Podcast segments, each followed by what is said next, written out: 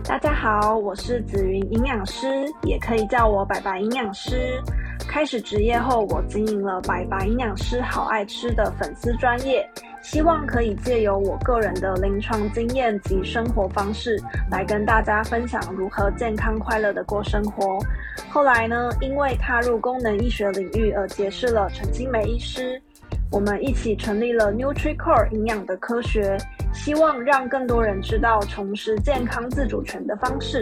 在我的节目里，将会以轻松的方式与大家分享，作为一位营养师，如何经营我的生活，以及带给大家破解各种营养与健康上的迷思。Hello，大家好，欢迎来到我的第六集 Podcast。那接下来的系列呢，想要跟大家分享的是皮肤保养的系列，因为呢，就是我。呃，其实是从小啦，就是会就是会被夸奖说为什么就皮肤很好啊什么之类的。但是我觉得小时候被夸奖都都是因为是爸爸妈妈生的好，所以没有什么好炫耀，或是没有什么好跟大家分享的。但是长大之后呢，就是呃还是被夸奖的话，我觉得。应该是可以有一点东西可以跟大家分享。那比较常被就是夸奖的，可能就是皮肤很白啊。但是我觉得白这个部分，大部分还是因为基因的遗传。对，那再就是可能气色好啊，或者是说怎么都没有长痘痘啊这些的。那这点的话，我觉得我就可以以就是功能医学的角度来跟大家做分享。那因为其实我在接触功能医学之前，我的气色其实是非常差的。对，就是我记得我那时候念研究所的时候，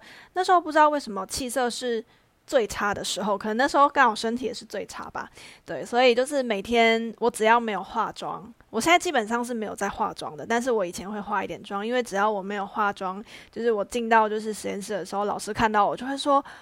紫云，你还好吗？”你是不是要昏倒了？嗯，anyway，就是气色非常的差，大概就是还有另外一个学长也是看到我，每次都会问我是不是要昏倒了这样子。对，这是我以前的气色。那嗯、就是痘痘的问题，其实我以前也是多多少少会长一些痘痘，但是现在呃，除非是我真的是呃在饮食上比较没有在控制。呃，比较是暴饮暴食，或者是我很少暴饮暴食啊，通常就是聚餐比较多的时候，可能外食吃比较多，或者是说那一段时间就是工作压力特别大的时候，生理期的呃之前可能会长一些痘痘，但是呃那个痘痘。大概就是我自己摸会觉得哦，有一粒一粒的这样，但是其实外观上大家其实都看不太出来。然后当然就是很偶尔、很偶尔的时候会，就人不是完美的，很偶尔会长一个就是可能比较大的痘痘这样子。对，但是大部分的时间我其实是没有就是痘痘的问题这样。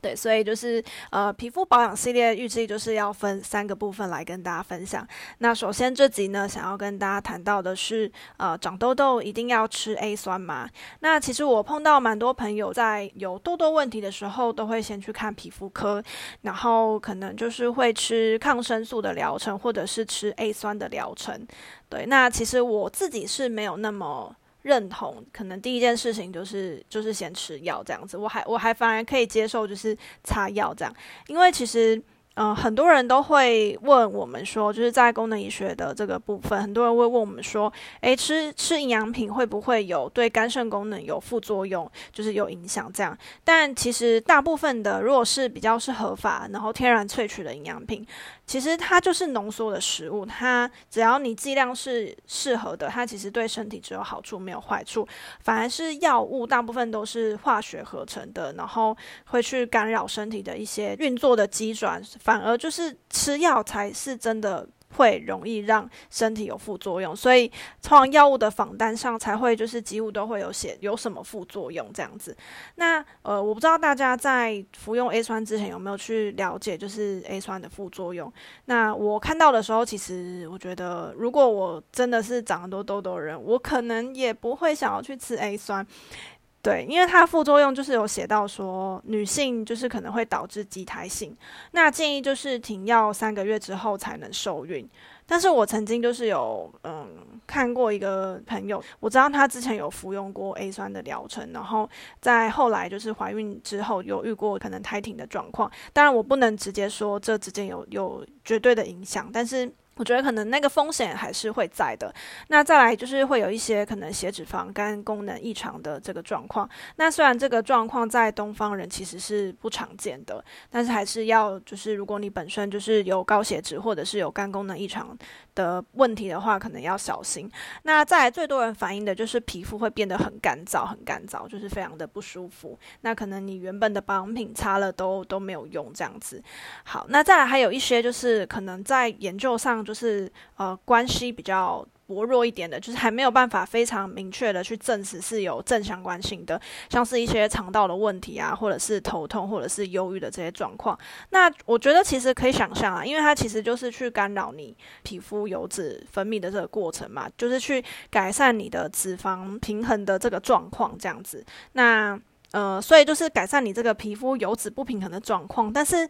可能你皮肤的油脂吃了 A 酸之后，就是会抑制油脂分泌，可能就不会长痘痘，但可能会变成太干这样子。对，那太干的话，嗯，我觉得也是一种不平衡啦。那再来就是我们身体的油脂如果不平衡的话，或者是变少的话，其实多少都会影响到一些肠道啊，或者是头痛啊，然后甚至是忧郁的这些问题。所以我觉得这些问题都是可以联想在一起的。那以我自己的角度来说呢，我会。呃，比较建议大家，如果你有长痘痘的问题，那尤其是可能你原本没有长，然后后来长了，对，就是你可能不是从小到大都是痘痘体质，你是后来才长的。我觉得可能我们要去了解说你的饮食生活到底出了什么问题来去调整，因为其实痘痘是一个发炎的警讯，就是在我们功能医学角度来看，我们会把它当成是一个发炎的一个警讯，就是你的身体可能在发炎，你的身体哪个地方出现了不平衡，哪哪个地方。出现了这个呃异常的状态，所以才会导致你长痘痘。所以就是我们要去探讨说，呃，到底你的身体出了什么问题，而不是把这个已经发生的这件事情，就是我们我们是去抑制它的结果，去改善它油脂不平衡或者是细菌滋生的这个结果的这个状况。但是我们没有去源头去灭火，就是没有去源头去找出到底我们身体的问题在哪里。那今天就是跟大家分享可能会长痘痘的这些原因跟饮食生活可能要去调整的部分。对，那大家就是如果有呃追踪我的粉丝专业或者是我的部落格的话，之前也有写过就是相关的文章，可以再把它拿出来看这样。那首先呢，当然就是要少吃高温烹调的食物，像是炸物或是烧烤类的，这些吃多了都很容易长痘痘。那再来就是加工制品，像是蛋糕、饼干、加工肉这些的。那还有我们之前跟大家讨论到的，就是慢性过敏原的部分。那像是蛋、奶或者是麸质。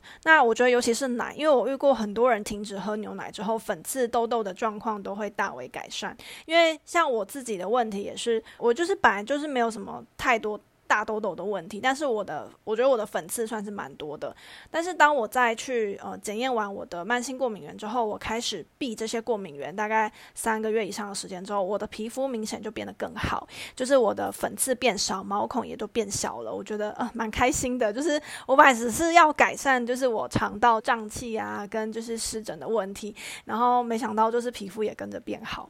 那再来是甜食，那因为含糖的话呢，其实会加速皮肤的老化，或者是增加粉刺的形成。那再来是多喝水，多喝水可以帮助我们身体的代谢去排毒。那每天呢，要至少喝体重乘以三十五 CC 的这个水量。那假设我呃五十公斤好，呃我应该没有那么重，就是 假设我是一个五十公斤的人，所以我就是。五三十五的时候，大概就是要喝到一千七百五十的水量，大概大概抓个一千八左右。那再来就是呢，要摄取好的油脂。那烹调油就是建议可以换成橄榄油、苦茶油，或者是呃洛梨油等等的。那也可以补充一点鱼油去帮助抗发炎。那再就是一定要避免熬夜。那因为我们肝脏就是黄金的修复跟排毒的时间是在呃十一点到两点这之间，所以如果你没有办法在十一点前睡觉，至少要控制。在十二点以前。那最后一点就是少喝酒。那因为酒精呢是破坏肠道的凶手之一，那也会让皮肤去就是发炎这样子。那以上这些呢，就是你不一定全部要遵守，而是给大家一个调整的方法，就是呃，你可以挑几项先去改善。那也许你痘痘的状况就会改善很多。像我那时候没有特别调整什么，因为我本来就是大部分都有做到。那我那时候可能就是差在过敏源的部分，然后呃，我其实没有办法太早睡，但是我就是调。调整了过敏源的部分，然后我酒还是偶尔会喝一点，那那个时候我的皮肤状况就已经改善很多了。然后或者是你可以从这些选项中去观察你哪一项没有做到，所以比较容易长痘痘这样子。那例如我本身就是。只要喝牛奶，我痘痘的几率就是长痘痘的几率就会大于吃炸物。那我有一个朋友呢，是只要吃到炸物就一定会长痘痘，但是喝牛奶却没事。所以每个人就是导致长痘的原因可能都不太一样，这样子。那我希望就是大家可以在走到用药之前呢，我们都可以先好好调整自己的饮食跟生活状态，然后可以用比较我觉得算是比较天然的方式来去让自己获得青春美丽，这样子。不太希望大家一开始就想要借助太多。外来比较不自然的方式来去改善我们外观的状况，因为当你就是用这些外来的方式去改变你外观的状况的时候，maybe 就是你会影响到的是你身体里面的一些机能、一些状况，我觉得是得不偿失啦。那刚刚有在跟大家提到，就是呃，其实痘痘它是一个身体发炎的警讯。那这边也要提醒大家哈，有些食物是会促进身体的发炎反应，像是就是糖啊，呃，甚至是呃饮料店会用的。高果糖糖浆、手摇杯这些的，那以及就是含人工反式脂肪的物品，像是比较常见的是烘焙制品，或者是如果您是吃素的话，要小心，就是尽量不要用植物奶油的部分。那因为植物奶油是经过加工，就是氢化加工的过程，就是才会变成固体的。那在高温加热的过程中呢，它很容易就会变成反式脂肪。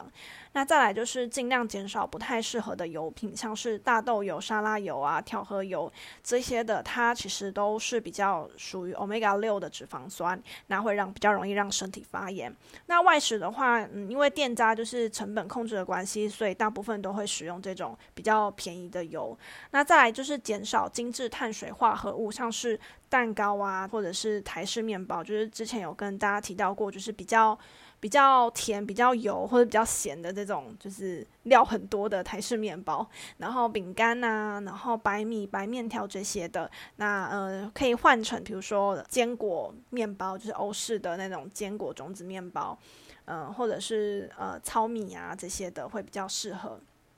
那再来是饮酒的部分，就是适量的摄取酒精。那所谓适量的话呢，就是每天男生不超过二十克，女生不超过十克。那酒精的换算，就是之后有机会再跟大家分享。那大家也可以上网去查一下，要怎么样去换算酒精的量。因为当然就是同样的量，喝酒精浓度比较低的，比如说啤酒，当然可以喝比较多。那如果你是喝就是酒精浓度比较高的，比如说威威士忌，好，你可能就只能喝一口这样子。那那个量可能需要换算一下。再来就是加工肉的部分，那尤其是加工红肉。那如果你是比较容易长痘痘的男性，你可能就要比较注意哦，就是因为呃，我不能说大家都这样，但是我身边蛮多比较多是男生会比较喜欢吃红肉，那尤其是牛肉的部分，很多男生超爱吃牛肉，我不知道为什么。对，所以就是如果你是男性，然后有长痘痘的问题，然后你也吃的比较多，就是牛肉的部分，那尤其是加工的。已经加工过的这种红肉，你可能就是要比较留意，就是你身体的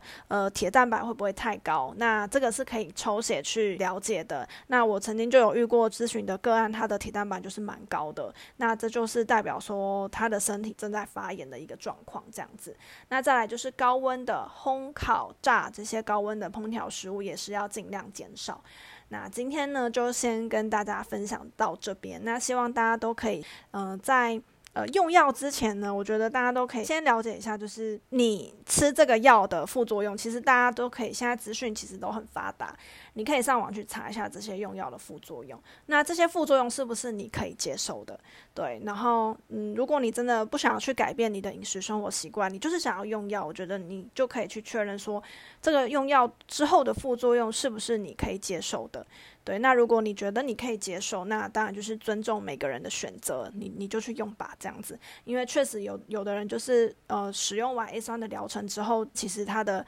痘痘改善的状况是让他非常满意的，那这个我就没有意见。但是如果你看到这些药物的副作用，你其实是觉得不是那么能够接受，你希望的是拥有更健康的身体，那就蛮建议大家可以从功能医学的角度去探讨，就是自己身体到底是哪一块就是失去了平衡，那有什么方式可以去先去做一个饮食生活上的调整，这样。那今天就跟大家分享到这边，那期待下一集跟大家继续分享，就是要怎么样就是保养我们的皮肤，让大家就是不用花大钱这样子。那我们下期见喽，拜拜。谢谢大家的收听。若有任何想了解的议题，都欢迎留言给我们。我是白白营养师，希望大家都能够快乐健康的过生活。